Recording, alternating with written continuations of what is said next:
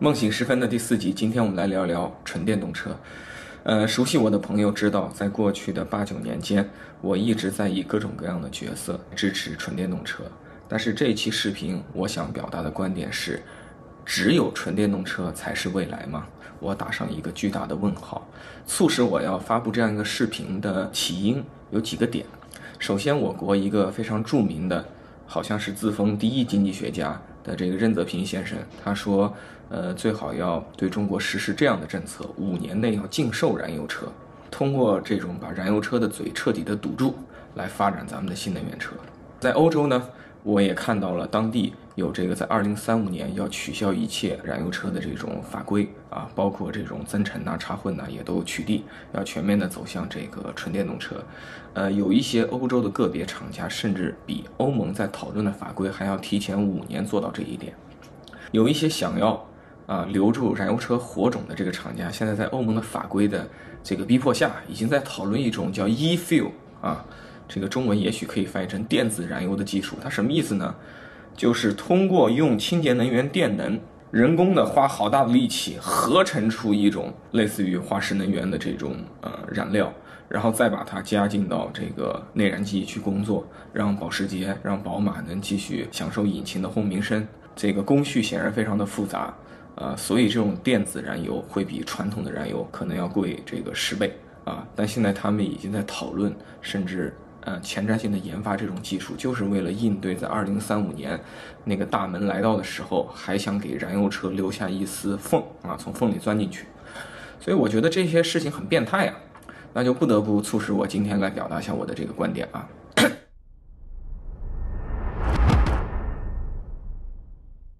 我想表达的第一个观点就是，电车能做的，其实油车基本也能做。啊，过去有一些错误的认知是说，这个电车更适合智能化，无论是智能座舱还是智能驾驶，都是电车天然的好朋友。如果你是内燃机驱动，你要实现这些事情就比较困难。啊，但现实是什么呢？昨天发布了这个奔驰的一个新 SUV 啊，叫做 EQE SUV。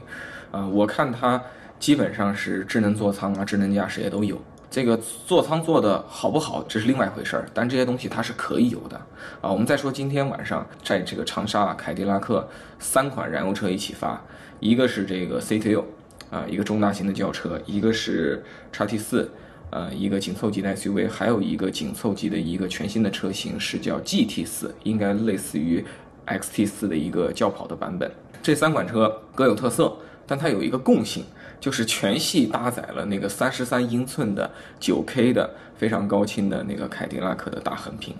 啊，然后与这个大横屏相伴的是这个你在 Lyric 上看到的这种纯电动车的智能座舱能力会全面的迁移到这个燃油车上。那另一方面呢，Super Cruise 这种通用的先进的自动驾驶技术啊，在电车上可以有，在油车上当然也可以有，而且事实上它是先在油车上有，然后才去到纯电动车 Lyric 的。这个比较有意思的是，凯迪拉克这次发这三款油车啊，他们提了个概念叫“九八五加二幺幺”。二幺幺指的是智慧底盘，包括了二点零 T 的一个可变的涡轮增压发动机，还有一个十 AT 的变速箱，以及一个每秒能扫描一千次路面的 MRC 电磁悬挂。现在有一种非常奇怪的这个论调啊。就是好像你在屏幕里放几个 A P P，这叫智能化；你跟它做个语音对话，这叫智能化。说这里边都有很多软件，但是这些电磁悬挂、这些复杂的十 A T、这些复杂的可变的涡轮增压发动机，这里边难道没有大量的软件吗？这里边没有大量的代码吗？这难道不是一种智能吗？啊，为什么屏幕里的东西叫智能，机械里的东西就不叫智能呢？所以这些事实呢，毫无疑问向大家证明了一个问题。就是任何智能化的技术几乎都不是纯电动车的专利，油车完全可以不折不扣的去拥有和使用这些技术。有的朋友就会较真儿了，说有一些电车的独有的东西，油车就没有。比如说我特别平顺，我特别安静，然后加速更有爆发力。然后我如果去幼儿园接孩子，等娃的这三十分钟，我可以一直在车里边很安静的待着。啊，它用的是电，它这时候没有怠速烧油，它没有那种震动。这确实是油车和电车的差异性，但是油车的支持者也可以说，我家乡油能跑八百公里甚至一千公里，你能吗？我五分钟能加个油，你除了未来能换电，大部分的电动车你能做到吗？啊，油车跟电车当然有区别，但是它们的共性远远的大于它们的区别。啊，大部分电车能做到的事情，油车都能够做到。啊，本质上油车、电车都是车，只是动力系统和这个补能方式有差异。这和过去大家熟悉的这个智能手机和功能手机的对比是完全不一样的。一个典型的功能手机啊，往往是不能连接这个 4G 宽带的啊，大部分啊，大部分。它是可以去拆开它的机身去更换电池的，采用换电技术。当然，它也可以充电，啊，大部分呢，它的这个交互是非常传统的，依赖各种固定的按键，所以它的交互是固化的交互，啊，然后大部分呢，它没有一个软件商店，就算有这个软件商店在塞班的系统里边，它也没有丰富的应用。而我们通俗意义的这个智能手机的形态是由苹果这个公司来奠定的，它在诸多之方面。都跟过去的功能手机有体验的根本性的区别。今天，在一个现代化的油车上和一个同样现代化的电车上，我们看不到这种区别啊。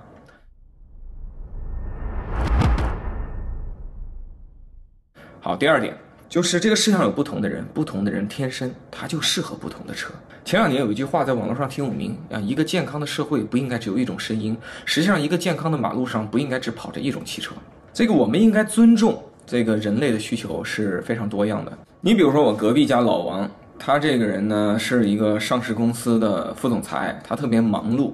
啊，他就不喜欢为任何事情做过多的等待。那对他来讲，今天他要开一个油车的奔驰 S，他不愿意选择电车的 EQS，或者是特斯拉的 Model S，这合不合理呢？我觉得挺合理的。你再比如说这个我另一个邻居小张啊，他总共就一台车啊。小张是一个外地人，他住在上海。他每年呢得回几次老家，回老家的话呢六七百公里，你开电车的话，很有可能遇到一些补能上的不便和充电上的这种耽误。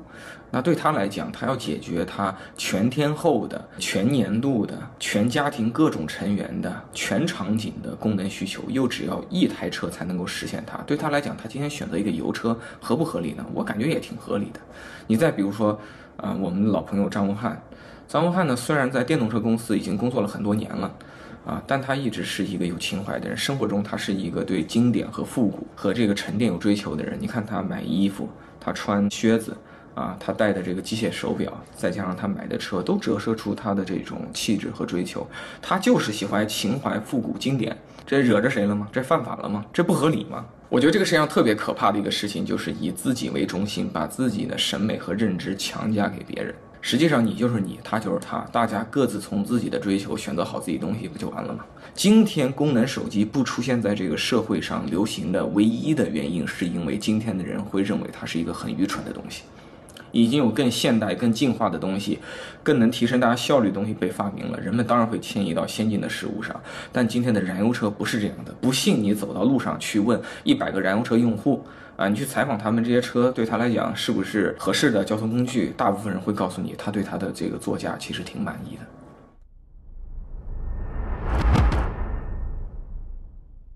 好，然后我要说第三点啊，就是其实我认为。不仅今天不应该特别的提倡所有人转向纯电动车，相反，我认为今天已经购买了纯电动车的用户，应该对于这个燃油车拥有一种敬畏之心、感激之情啊！我就已经买了先后五台纯电动车了，我感觉我特别感激燃油车的这个朋友啊，不管他是厂家还是这个普通的消费者，为什么呢？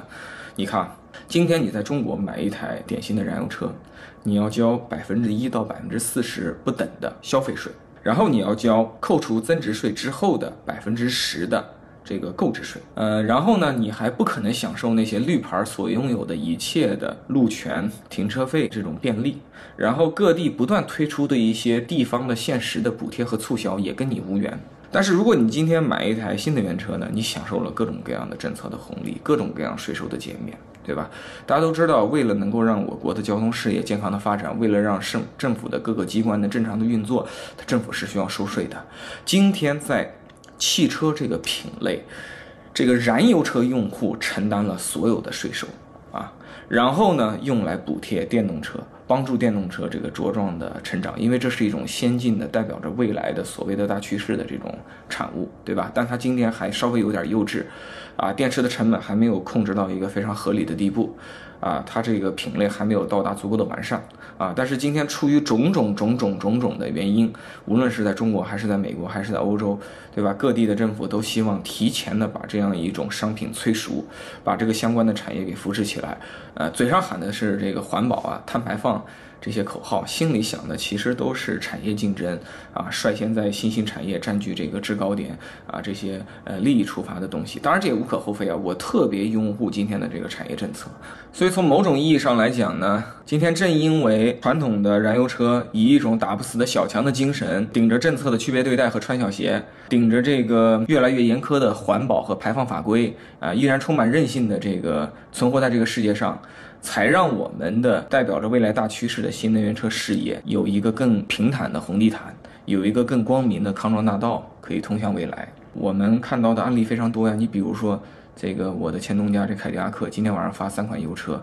为什么他一边搞着奥特能、搞着 Lyric 这些纯电动车，一边还要改搞油车呢？答案很简单，在全球范围内百分之八十左右的高端车市场现在依然是油车的天下。你不做这个生意，你怎么可以去做好剩下的这个百分之二十的生意？奔驰昨天发了一个重磅车型 EQE 的 SUV，这款纯电动车的定价直接比同尺寸级别 GLE 燃油车一下子起步价低了二十一万。这里是有进口和国产的差异之分，但是绝对不可能导致这么大的价差。这充分说明了，对于成本更高的电动车，奔驰反而愿意定出更低的价格。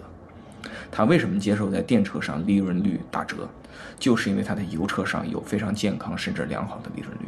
宝马是一样的道理，它为什么能容忍成本更高的三系的电动版 i 三叉三的电动版 i 叉三比同级别的燃油车卖得更便宜？就是因为它燃油车上挣到了钱。所以它可以把这个子弹打在电动车上的军备竞赛和价格战上，上汽、广汽、这个长安、吉利。长城哪一家现在不是一边卖着油车，在靠油车挣来的钱去辛苦的补贴电车？因为电车都是亏本的嘛。即使是两年前就全方位转型新能源车的比亚迪，它过半的销量不也是这种插电混动？那插电混动技术就是可以烧油的电动车嘛？只是这种技术今天确实客观上来讲非常符合政策的红利，非常符合这个大家心理上的这个大趋势，因为它挂着一个绿牌。全球到现在只靠纯电动车能健康发展、可持续的就一个特斯拉。但是这里边有种种种种的原因，它的先发优势啊，它对全球市场的覆盖啊，它现在的这个规模呀，它这个产品的这个效率啊，它两款车一款现在是全球销量第一，一款进了全球销量前十，啊，这个巨大的效率和规模优势下带来的这个良好的利润率，这不是别的车企可以复制的。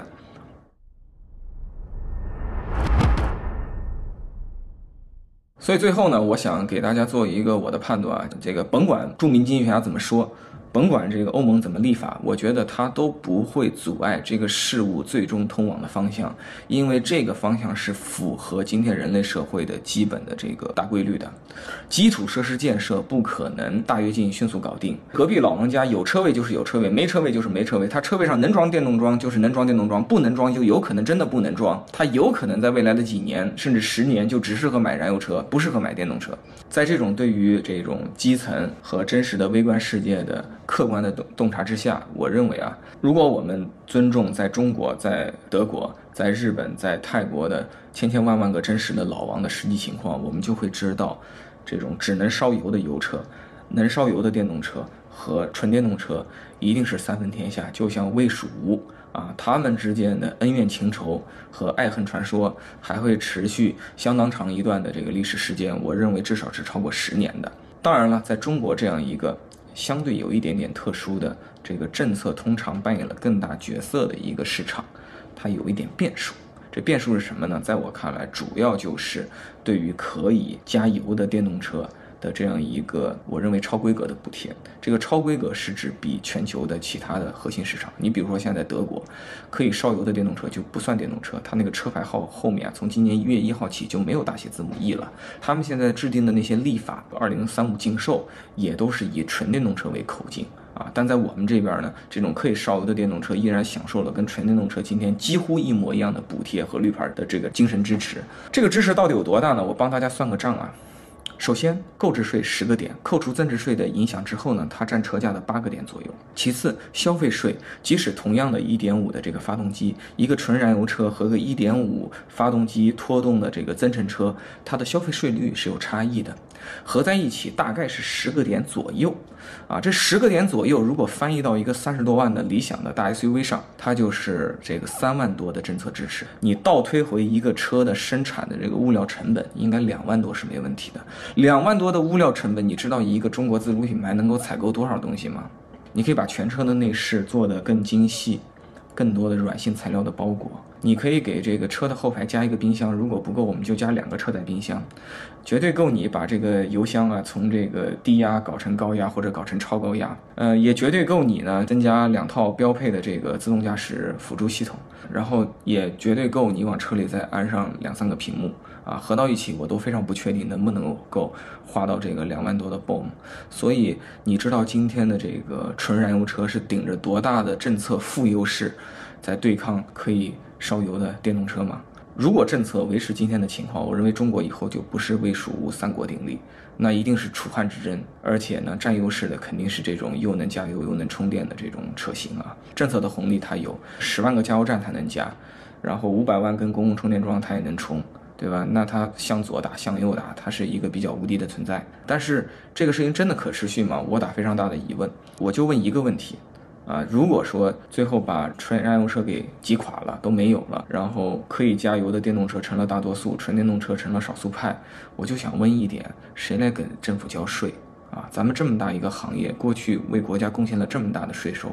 啊，现在呢，中间和右边都不交税，就这个苦憋的燃油车车主在交税，你把他们。都给搞垮了，以后谁来贡献税收呢？你看一看今天这个实际上的经济的基本面啊，你看看这个税收今年的这个增长率，你就会知道，对吧？这种政策是绝对不可以一直持续的啊！你保持同样的刺激力度和税收减免，在这个新能源的总基盘越来越大的情况下，就相当于你流失的税收是越来越多，与年俱增。过去十几年已经给新能源补了非常多了，我认为现在是时候逐步啊要把这个拐杖给卸下来了，尤其是对于中间这种可以加油的电动车，我认为这个拐杖应该尽快的卸下来。你今天再稍微的补贴一下这个纯电动车，我觉得还说得过去。第二个问题就是，我们现在中国二三年的一季度汽车出口已经是世界第一了。